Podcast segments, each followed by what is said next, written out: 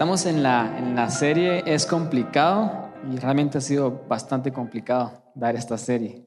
Yo hablaba justamente con Antonio y me decía, lo bueno es que ya sos papá. Entonces eso te da un poquito más de peso, me decía, ¿verdad? Pero realmente nosotros estamos hablando no de mi experiencia en relaciones, sino estamos hablando de las cosas que Dios nos dice acerca de las relaciones. Todos tenemos relaciones en nuestras vidas y es un tema muy importante. La semana pasada, si han estado siguiendo este proceso, ustedes vieron de que hablamos acerca, finalmente, acerca del matrimonio. Y a los solteros les dije, apunten, porque esto les va a servir. Realmente un montón de casados hubieran querido saber lo que ustedes están recibiendo cuando están solteros. Y, a los casados, aún nunca es tarde, siempre para mejorar nuestras relaciones de, matrimonio. Así que yo quiero hablar acerca de el triángulo, la parte 2. Vamos a hablar acerca de, de las relaciones. Y para los que están acá, en las mesas, quiero que dirijan sus, sus, miradas a las pantallas. Si ustedes en casa van a ver una imagen de una película. Y quiero que me digan de qué película es esta escena. De Notebook o el cuaderno en español. No sé, no sé cuál es la traducción que le pusieron aquí en, en español. Tal vez es el diario de un, no sé, una pasión completamente distinto, pero se llama el cuaderno y, The Notebook en inglés es una tal vez de las películas más famosas acerca de amor. ¿A cuántos de los que están acá les gustó esa película? Solo a, un, par de enamorados por ahí. Pero esta película habla de ese amor de película, ese amor que todos quieren llegar a experimentar. Eh, obviamente, cuando yo digo ese amor que todos quisieran llegar a tener, muchos hombres dicen, si yo quisiera tener a alguien como Rachel McAdams, y muchas mujeres dicen, yo quisiera tener a alguien como Ryan Gosling.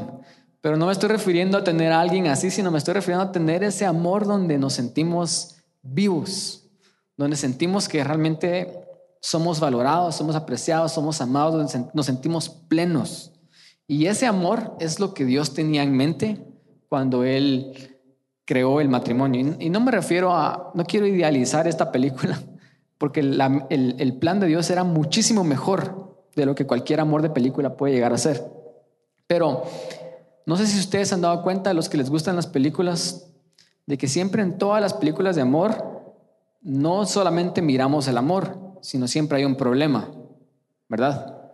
De hecho, si no hubieran problemas en las películas, entonces las películas serían aburridas, ¿verdad? Siempre en las películas el personaje tiene que tener un problema.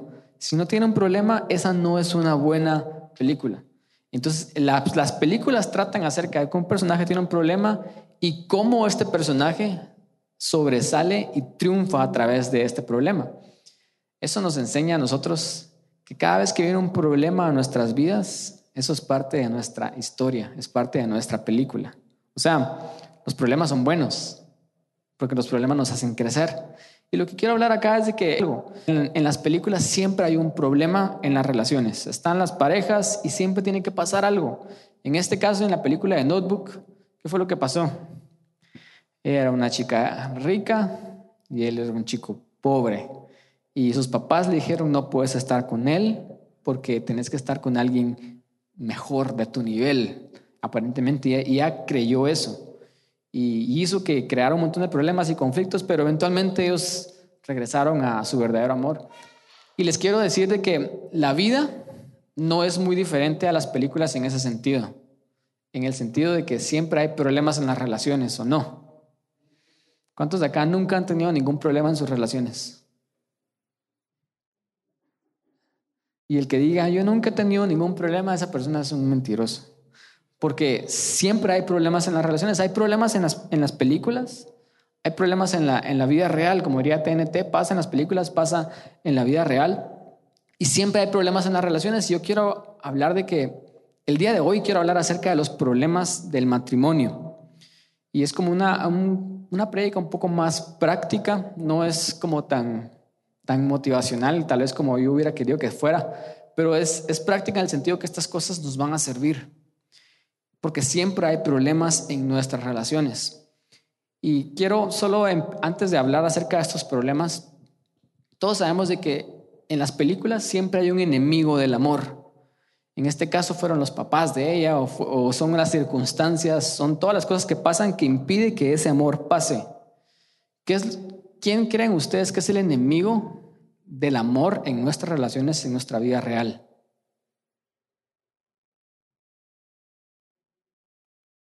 Nosotros mismos, dijo alguien por acá. Y eso, eso es muy cierto. Nuestra propia carne, nuestros, tal vez nuestros propios instintos de ir en contra de lo que Dios planeó y predestinó para nosotros, pero también tenemos otro enemigo, aparte de nosotros mismos. Nuestro enemigo, ¿quién es? Es Satanás. Y, y quiero que, solo quiero hablarles acerca de esto porque si Dios es amor y en las relaciones lo que experimentamos es amor, adivinen qué es lo que Satanás odia. Satanás odia a Dios, pero Satanás también odia las relaciones donde el amor se manifiesta, porque el amor es Dios. Y cuando digo amor, estoy hablando del verdadero amor, el amor que vimos la semana pasada, de sujeción, de dar, que es sacrificial. Cuando este amor se manifiesta en las relaciones, adivinen quién no está contento. Nuestro enemigo. O sea, siempre hay un enemigo que quiere que ese amor impida porque Dios es amor. Entonces, Satanás es alguien que se ha tratado y ha, ha enfocado su existencia completa en hacer que las relaciones no pasen, en hacer que el amor en las relaciones no se manifieste. ¿Por qué? Porque Dios es amor. Y específicamente hablando del matrimonio, dijimos la semana pasada que el matrimonio es la representación de la relación que nosotros tenemos con Dios. Entonces adivinen qué es lo que Satanás adora destruir más que una relación de noviazgo, más que una soltería, más que una vida personal, Satanás le gusta y le encanta destruir matrimonios. Porque el matrimonio es la representación de lo que nuestra relación con Dios debiera de ser. Entonces, Él realmente se ha enfocado en atacar a los matrimonios y Dios quiere dar vida, Dios quiere que tengamos ese amor de película donde somos plenos, donde somos completos y Él realmente quiere unir, Él quiere que seamos uno pero Satanás quiere destruir, Satanás quiere dividir. Ese, Satanás es el personaje en las películas que se enfoca y dice, este amor no va a suceder. Como diría tal vez, o decimos a veces como cristianos, Satanás es ese filisteo que trata de conquistar a tu novia, o trata de conquistar a tu esposa. Satanás es la persona que se enfoca de que ese amor no pase, porque ese amor se supone que debe representar a Dios. Entonces realmente tenemos a alguien que está en nuestra contra. Y quiero empezar leyendo este versículo de Génesis 3.1. Nos vamos a ir hasta el principio. Y vemos lo siguiente, cuando el hombre es tentado por primera vez, la mujer es tentada en este versículo y dice, pero la serpiente era astuta, la serpiente es Satanás. Y dice, más que todos los animales del campo que Jehová Dios había hecho. ¿Cuál dijo a la mujer? Con que Dios ha dicho, no comáis de todo árbol del huerto. ¿Saben qué es lo que estaba pasando acá? Satanás estaba tratando de tentar a Eva. Pero a este punto, Eva y Adán ya eran qué? Uno. Ellos ya eran un matrimonio. Solo para que, no sé si ustedes se habían puesto a preguntar esto, pero no sé si se habían puesto a preguntar por qué Satanás no apareció y tentó solamente a Adán cuando él estaba solo. ¿Por qué tuvo que aparecer hasta que Eva estaba en la, en la imagen, en la película? ¿Por qué tuvo que aparecer hasta que el amor ya estaba sucediendo en sus vidas? Porque el amor representa a Dios, porque Dios es amor. Satanás yo creo que no tentó y ni trató de tentar a Adán, solamente a Adán, porque Adán estaba tan pleno, tan contento, él estaba construyéndose a sí mismo como un soltero, él era un excelente soltero donde estaba tan enfocado en su propósito y en su relación con Dios que Satanás no tenía ninguna oportunidad ahí. Pero Satanás, si se dan cuenta, lo primero que hace es que él trata de destruir un matrimonio. La primera relación que existió, él ya quería destruirla, ya quería traer división. Entonces Satanás realmente es esa persona que se ha enfocado en destruir matrimonios porque cuando un matrimonio falla, las personas dicen, el amor no existe, porque si esto es amor, entonces ¿para qué me voy a querer casar? Muchos, lo que he, hecho y dije, dije la semana pasada, muchos hemos crecido en hogares tal vez disfuncionales, viendo el amor de nuestros padres y cómo ese amor realmente no es amor. Entonces decimos, si esto es amor, yo no quiero nada que ver con el matrimonio, yo no me quiero casar. Yo no quiero tener hijos, yo no quiero nada de lo que ustedes llaman amor, porque para mí eso se mira como dolor. Entonces, Satanás se ha encargado de esto y de hecho sistemáticamente él ha tratado de destruir el matrimonio, él ha tratado de destruir la familia en nuestra sociedad. Todos estos movimientos, tal vez que están saliendo ahorita en contra de la familia, en contra del matrimonio, son movimientos que vienen definitivamente impulsados por Satanás, que es nuestro enemigo. Él quiere destruir los matrimonios porque los matrimonios representan a Dios. Así que, como les dije, quiero que en casa tal vez nos me tengan un poco de paciencia porque esta prédica es un poco más práctica. Y yo sé que les va a ayudar. A muchos están viviendo estas cosas el día de hoy y muchos tal vez les, las van a vivir más adelante porque los problemas a nuestras relaciones siempre van a venir. Muchos tal vez van a ser lo suficientemente sabios como para evitar estas cosas, pero aún así van a tener amigos cercanos que van a necesitar escuchar un consejo de parte de ustedes. Ustedes van a tener hijos, ustedes van a tener personas que necesitan oírlos y saber lo que ustedes están aprendiendo el día de hoy. Así que mi recomendación para ustedes es que apunten estas cosas, inclusive si no lo están viviendo, apúntenlas porque estas cosas nos van a servir definitivamente en el futuro, no solamente tal a nosotros, sino puede que alguien más cercano a nosotros. Y lo que quiero hablar acerca del día de hoy, porque esta es la prédica del día de hoy, es el triángulo, parte 2. La semana pasada hablamos de cómo tener un triángulo según el plan de Dios, que es lo que Dios quiere para nuestras vidas. Pero hoy voy a hablar las formas en las que Satanás ataca ese triángulo. Y primero voy a hablar acerca del triángulo cuando el triángulo está roto. El triángulo era nuestra relación con Dios, ¿verdad? Era Dios, cónyuge y cónyuge. Eso forma un triángulo perfecto. Pero ¿qué pasa cuando hay un triángulo roto? ¿Qué dice Dios acerca de eso? ¿Y qué dice Dios acerca específicamente del divorcio y del yugo desigual en un matrimonio? Hablamos ya del yugo desigual en relaciones, pero ahora vamos a hablar acerca del yugo desigual en un matrimonio. ¿Qué dice Dios acerca del divorcio y qué dice Dios acerca del yugo desigual? Y para eso quiero ir a la persona más sabia de todas las personas que ha existido, y no es Salomón, sino es Jesús. Y quiero que vayamos a Mateo 19, del 1 al 5. Jesús le preguntaron algo con respecto al divorcio y esta fue su respuesta. Esto es lo que Dios dice al respecto del divorcio. Aconteció que cuando Jesús terminó estas palabras, se alejó de Galilea y fue a las regiones de Judea, el otro lado del Jordán y le siguieron grandes multitudes y lo sanó allí. Entonces vinieron a él los fariseos tentándole y diciéndole, ¿es lícito al hombre repudiar a su mujer por cualquier causa? Bueno, esta fue la primera pregunta que los fariseos hicieron para tentarle a Dios. Lo que los fariseos estaban diciendo es, y tal vez una pregunta que muchos se han preguntado por los problemas que hemos atravesado en nuestro matrimonio, ¿será que puedo dejar y abandonar y divorciarme de mi esposo o mi esposa. Yo crecí en un hogar cristiano y yo crecí en la iglesia en, general, eh, asistiendo a la iglesia todos los domingos y lo que usualmente se decía en las iglesias es, no te divorcies porque el divorcio es pecado.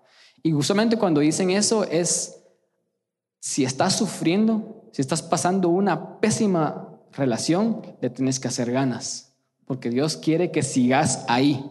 ¿verdad? Y, yo quiero hablar acerca de lo que realmente Dios dice acerca del divorcio. Y una pregunta que tenía en ese entonces y tenemos el día de hoy. ¿Qué es lo que piensa Dios acerca del divorcio? Los fariseos le dijeron, ¿nos es lícito divorciarnos de nuestra mujer por cualquier cosa? Y pone una palabra bien fea, repudiar, significa realmente desechar, como dejarla completamente abandonada. Y, le dijeron por cualquier causa, o sea, simple sencillamente es como diciendo, ¿será que puedo dejar a mi esposa porque me enamoré de alguien más? ¿Será que puedo dejar a mi esposa porque no soy feliz y quiero perseguir la felicidad? Que son causas que el mundo usa hoy para divorciarse, ¿verdad? Y esto es lo que Jesús dijo. Dijo, es lícito repudiar, es lícito al hombre repudiar a su mujer por cualquier causa. Y Jesús respondió, les dijo, ¿no habéis leído que el que los hizo al principio, o sea, el que los creó desde el principio, varón y hembra los hizo. Por esto el hombre dejará a su padre, a su madre y se unirá a su mujer y los dos serán una sola carne. La respuesta inmediata de Jesús es, el matrimonio tiene que ser primero entre un hombre y una mujer. Y solo quiero dejar eso claro porque es lo que Jesús viene y él dice. Él desde el principio los creó y los creó varón y hembra. Eso quiere decir de que si nos creó hombre y mujer, Él creó una relación que nos iba a unir como hombre y mujer.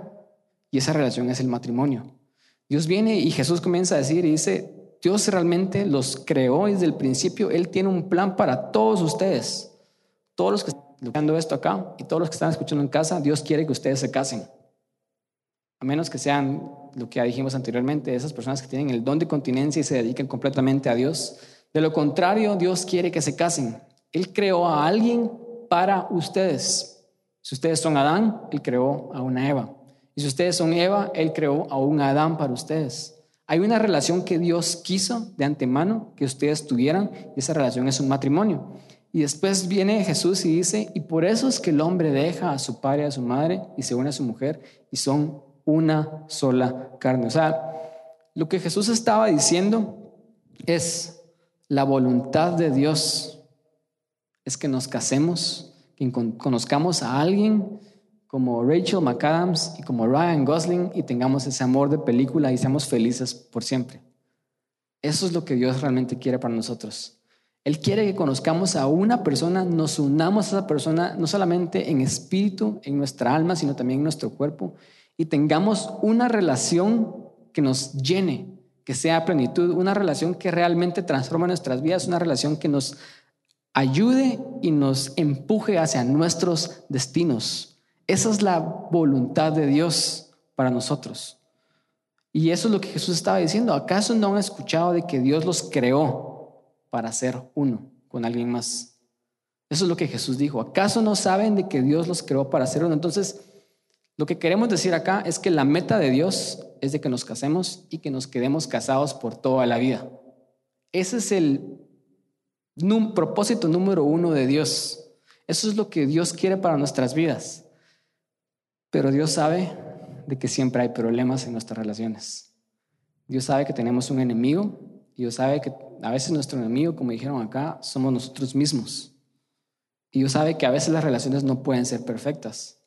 Y los fariseos también sabían esto. Y los fariseos cuando Jesús les da la meta de Dios, que Dios quiere que nos casemos y seamos uno, los fariseos le volvieron a decir en el versículo 7, ¿por qué pues mandó Moisés a dar carta de divorcio y repudiarla? Porque ellos vivían en la ley y la, la ley para ellos es lo que Dios dice.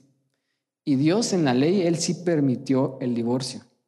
Entonces los fariseos le estaban tentando a Jesús y diciendo, si tú decís y hablas de este amor que podemos experimentar nuestra vida y ser una sola carne, entonces, ¿por qué Dios también dijo que podía existir el divorcio?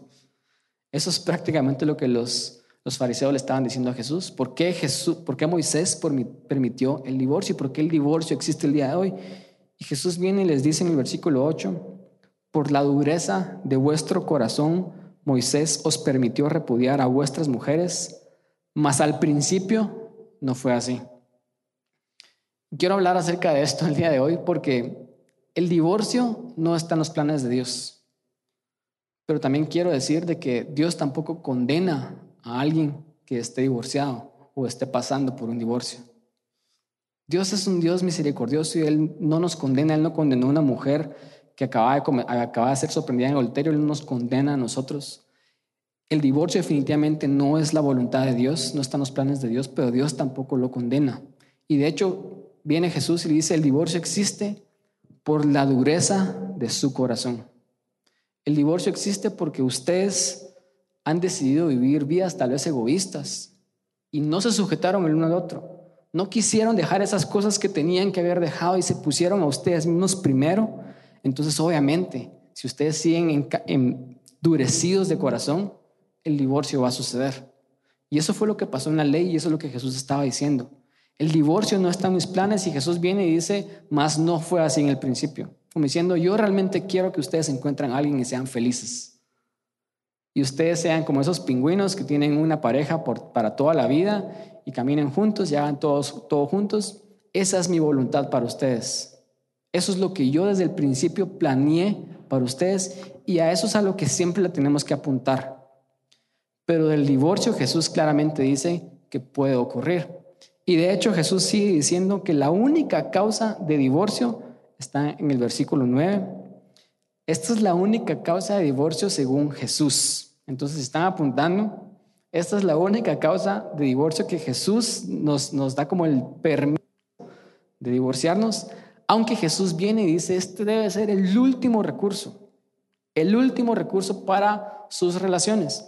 Y Jesús viene y yo os digo que cualquiera, cualquiera que repudia a su mujer, salvo por causa de fornicación, y se casa con otra adultera, y el que se casa con la repudiada, o sea, el que se casa con la divorciada, también adultera.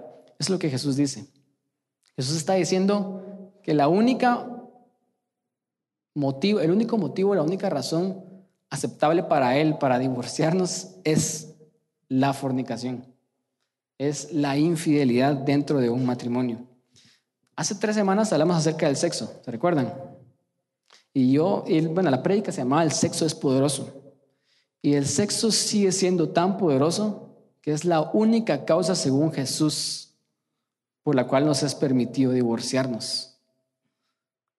O sea, el sexo es tan poderoso que es la única causa que puede hacer que nosotros que estábamos siendo unos, ahora ya no seamos uno y nos dividamos y seamos personas fragmentadas. Jesús viene y dice que la única causa de divorcio es la fornicación, es la infidelidad dentro de un matrimonio. Pero como ya dije anteriormente, aún así, yo creo que el matrimonio es la representación del el amor de Dios hacia nosotros, ¿verdad? Cuando nosotros amamos a nuestra esposa, nosotros debemos de modelar lo que Dios nos ama a nosotros. Díganme esto, Jesús se divorcia de nosotros cuando nosotros le somos infieles a Él. Jesús da permiso y dice, nos podemos divorciar si hay casos de infidelidad. Y Él definitivamente lo toma como una causa permitida porque realmente qué doloroso es ser uno con alguien y que esto pase, ¿verdad? Y Jesús da permiso, pero aún así, Él que nos modela cómo debiera ser el matrimonio, Él no se divorcia de nosotros. Nosotros estamos en una relación con Dios y en el momento en el que le fallamos a Dios, Él nos dice, no, ¿saben qué? Me voy a divorciar de, de Él, me voy a divorciar de esta persona, porque ya no quiero saber nada con esta persona porque esta persona me engañó. De hecho, Él en el Antiguo Testamento hizo que sus profetas se casaran con prostitutas para modelar la relación que Él tiene con nosotros. Y cómo cuando lo seguimos engañando y le seguimos siendo infieles, Él nos sigue nada más que amando y perdonando y dando gracia y misericordia. Entonces yo creo que si como creyentes realmente queremos modelar el amor de Dios, aún en casos de infidelidad, yo creo que puede haber restauración en un matrimonio. Yo creo que podemos aprender a amar como Dios ama y dar gracia. Gracias a ese regalo inmerecido y no damos perdón porque la otra persona se merezca perdón, sino damos perdón porque amamos como Dios ama. Entonces no te estoy diciendo qué hacer en tu vida, solo te estoy diciendo lo que la palabra dice. Y lo que definitivamente Jesús nos está llamando a hacer es amar como Él ama. Entonces, inclusive en casos de infidelidad, yo creo que hay una esperanza para el matrimonio, por si alguien está escuchando esto. Tal vez hay esperanza para tu matrimonio y tal vez Dios quiere que modelemos esa gracia y ese amor que Él nos tiene hacia nosotros. Bueno, eso era una, una causa de divorcio que Jesús dice. Y ahora quiero hablar acerca del yugo desigual y de otra causa de, divorcio, pero ahora en palabras de Pablo.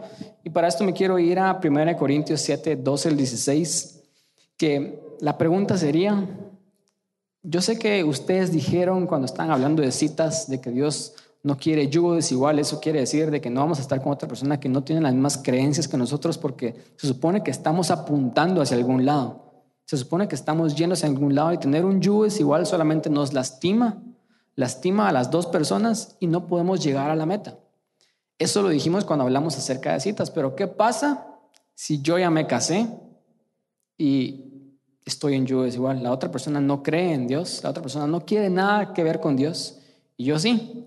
¿Qué es lo que pasa en esas situaciones? Entonces, para esto Pablo nos habla un poco y él dice en Corintios, y a los, y a los demás yo digo, no el Señor. Quiero que entiendan de que esto es un consejo de Pablo. El, el, objetivo de Dios sigue siendo cásense y quédense y amen como yo amo. Esa es la meta. Pero Pablo nos da un consejo tal vez abajo de esa meta. Y Pablo nos dice lo siguiente, dice, yo les digo, no el Señor, si algún hermano, o sea, si algún creyente tiene mujer que no sea creyente y ella consciente en vivir con él, no la abandone. Es decir, no te divorcies si tú sos cristiano y crees en Dios y tu esposa no cree en Dios. Y después dice lo siguiente, y si una mujer tiene marido que no sea creyente y él consciente en vivir con ella, no la abandone.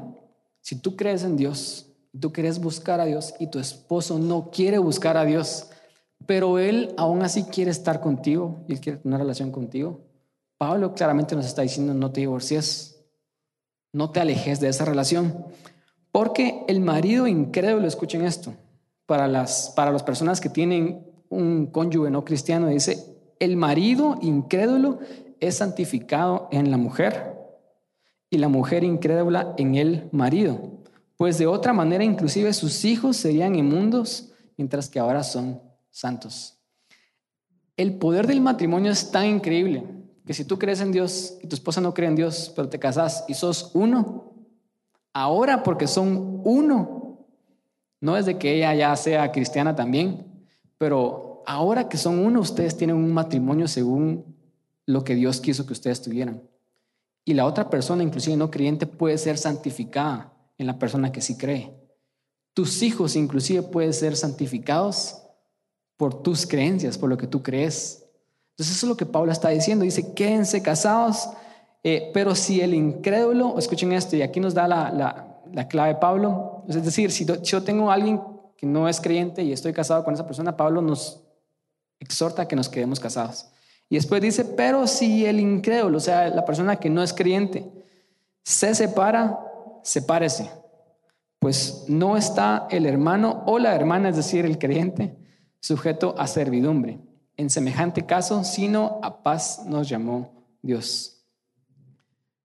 Pablo está diciendo, la otra causa de divorcio es Aparte de la infidelidad, aparte de la fornicación, Pablo está diciendo, la otra causa de divorcio es si tú estás casado con alguien que no cree en Dios y tienen un montón de problemas y han tratado de llevar esos problemas y no hay paz en esa relación. Y no tú, sino la otra persona que no cree en Dios está diciendo, mira, me quiero divorciar. Pablo, Pablo claramente nos da permiso y bueno, en ese caso, si la otra persona se quiere divorciar, no tú, porque tú estás llamado a un estándar más alto. Pablo le está hablando a cristianos y nosotros como creyentes estamos llamados a un estándar más alto, a amar como Dios nos ama. Y no quiero decir de que vas a aguantar abusos, que vas a aguantar maltratos, sino solamente estoy diciendo que nuestro estándar como creyentes es más alto.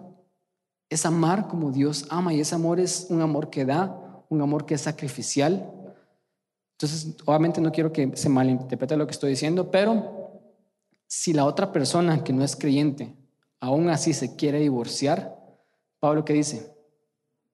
Sepárense. Y después dice esta palabra extraña que tal vez a veces nos cuesta entender, pero él dice, porque no estamos llamados a servidumbre. No estamos llamados a esclavitud. ¿Saben? Un esclavo es la persona que hace lo que hace porque lo tiene que hacer. No tiene opción. Un esclavo es la persona que no puede hacer ciertas cosas porque no las puede hacer y no tiene opción al respecto, porque es un esclavo. Es decir, un esclavo es alguien que no tiene voluntad propia y vive en un ambiente controlado. Un esclavo es el que vive en ese lugar donde él no puede ser libre. Entonces, solo para que nosotros elaboremos esto con respecto al matrimonio, Pablo dice, no estamos llamados a crear un ambiente de esclavitud en nuestros matrimonios. No estamos llamados a crear un ambiente de control en nuestros matrimonios. Es decir, si tú sos esa persona que estás creyendo porque tu marido crea en Dios, para que tu marido cambie y sea transformado, y te vez tienen un montón de problemas, tú no puedes obligar a tu marido a creer. No puedes crear un ambiente de control donde obligues a tu cónyuge a hacer cosas que él no quiere hacer, él o ella quieran hacer. No nos podemos controlar unos a otros, solamente nos podemos controlar a nosotros mismos. Y eso es lo que Pablo está diciendo. Crear un ambiente de servidumbre es donde caemos en ese matrimonio donde no es que tenés que hacer esto porque Dios dice que tenés que creer en Él. Y Dios dice que tenés que ir a la iglesia. Y Dios dice que tenemos que hacer esto. Pero si la otra persona no quiere hacerlo, No podemos controlar a la otra persona. No podemos nosotros venir y crear un ambiente de esclavitud en nuestro matrimonio. Un ambiente donde el control sea la manera en donde vivimos nuestras relaciones. Y cuando estoy hablando acerca de control, el control se mira de muchísimas formas. El control en un matrimonio es, mira, me das las claves de tu celular y esa es la manera en la que vamos a convivir en esta casa. Me tenés que decir todo el tiempo dónde estás, te tenés que reportar. Y si no te sometes a estas reglas y lo llamamos sujeción, decimos es que nos estamos sujetando y Pablo nos dijo y el hermano pastor predicó la semana pasada que nos tenemos que sujetar unos a otros. Pero hay una línea muy delgada entre sujeción y control. Si vivimos en una relación donde vivimos en un ambiente de control, Pablo claramente nos está diciendo, Dios no nos ha llamado a servidumbre. No podemos obligar a alguien a hacer algo que no quiere. Y si la otra persona que no es creyente se quiere ir, lo tenemos que dejar ir, porque somos libres, tenemos libertad.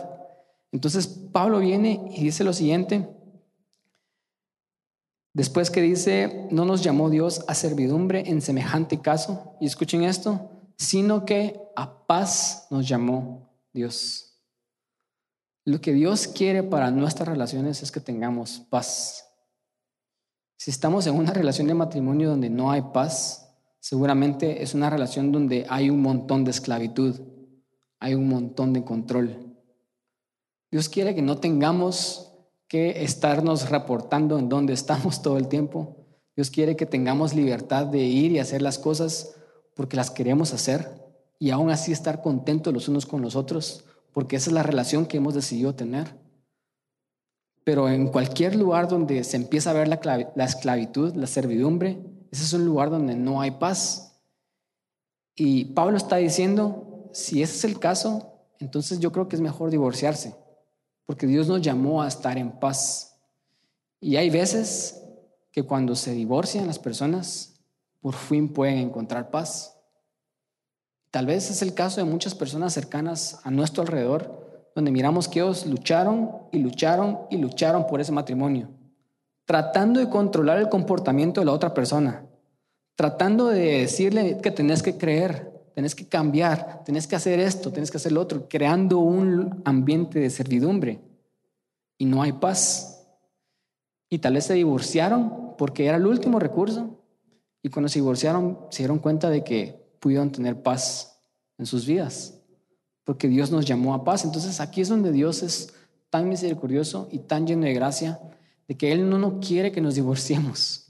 La meta de Dios es de que conozcamos a alguien y tengamos un amor de película y seamos felices y seamos uno por toda la vida, pero si estás en ese tipo de relaciones donde no hay paz, el apóstol Pablo claramente nos permite que esa relación puede terminar. No bajo tu estándar como creyente, porque tu estándar como creyente es luchar por esa relación. Tu estándar como creyente es venir y hacer cosas como, de hecho las apunté acá.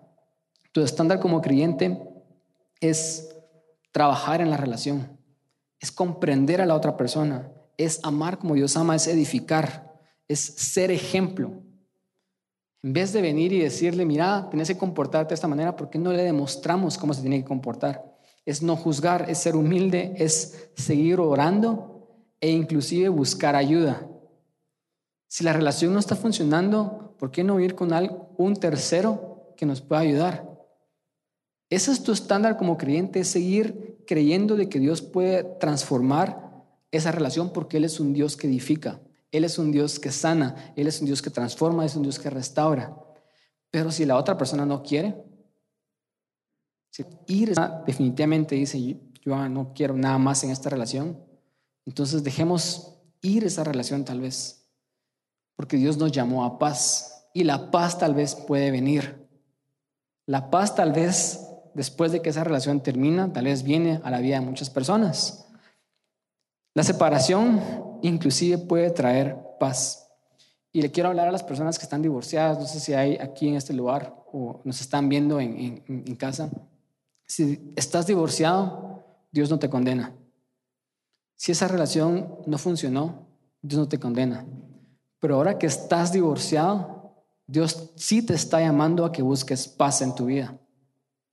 Ahora que estás divorciado, tú puedes trabajar nuevamente en tu soltería. Puedes ir nuevamente al paso uno y empezar a trabajar en tu vida. Puedes ir al paso uno y empezar a construirte, empezar a amarte, empezar a descubrir quién eres. Y antes de entrar a otra relación, si te quieres volver a casar, ¿por qué no te construyes como Adán se construyó a, a él mismo?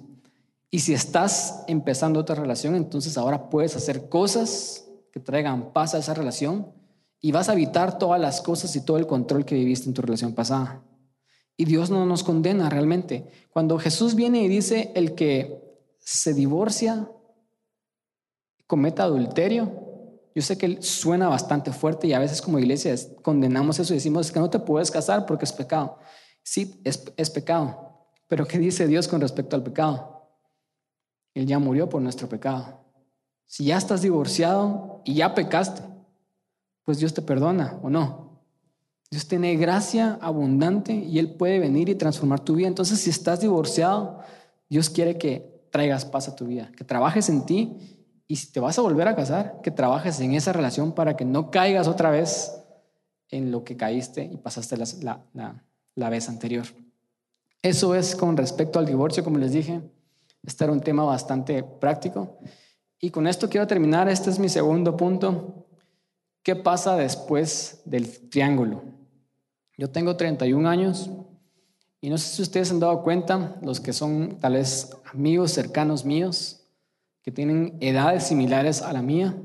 Yo estoy en una edad en donde todos a mi alrededor se están casando, se están, bueno, se están comprometiendo, se están casando y están teniendo hijos. De hecho, tengo, no, nunca había tenido tantos amigos que tengan un hijo como los tengo ahorita y es definitivamente por la etapa en la que yo estoy, ¿verdad? Y todos están casando, todos están teniendo hijos. Yo ya tuve una hija. Y lo que usualmente creemos acerca de la vida es que hay como un patrón que la vida te da. Y decís, bueno, lo primero que tengo que hacer es ir al colegio. Y me gradúo del colegio. Después tengo que ir a la universidad y, me y graduarme en la universidad.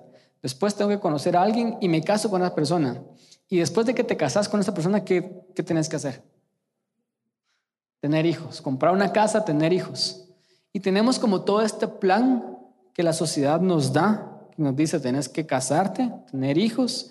Y definitivamente no solo la sociedad, sino Dios quiere que nos casemos, Dios quiere que tengamos hijos, Dios quiere que seamos uno. Pero Dios no solamente termina su plan con el matrimonio y con los hijos.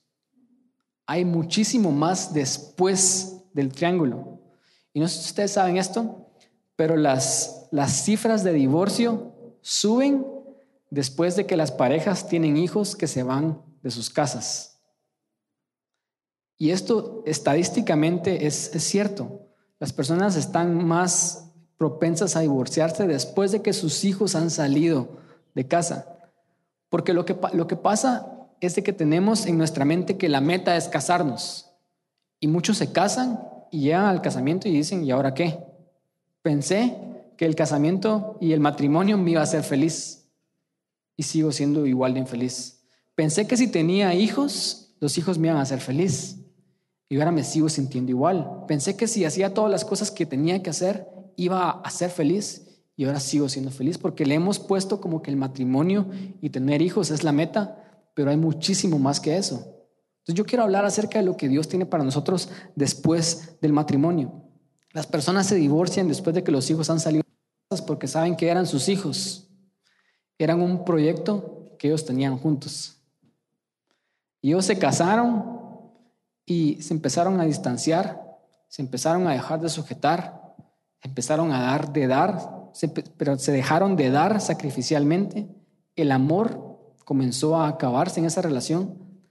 Pero como tienen un hijo, como tienen una hija, ellos dijeron, ¿sabes qué? Tal vez no lo hablaron, pero en sus mentes ellos decían, ¿sabes qué? Hagámosle, hagámosle ganas, porque por ellos tenemos que estar juntos.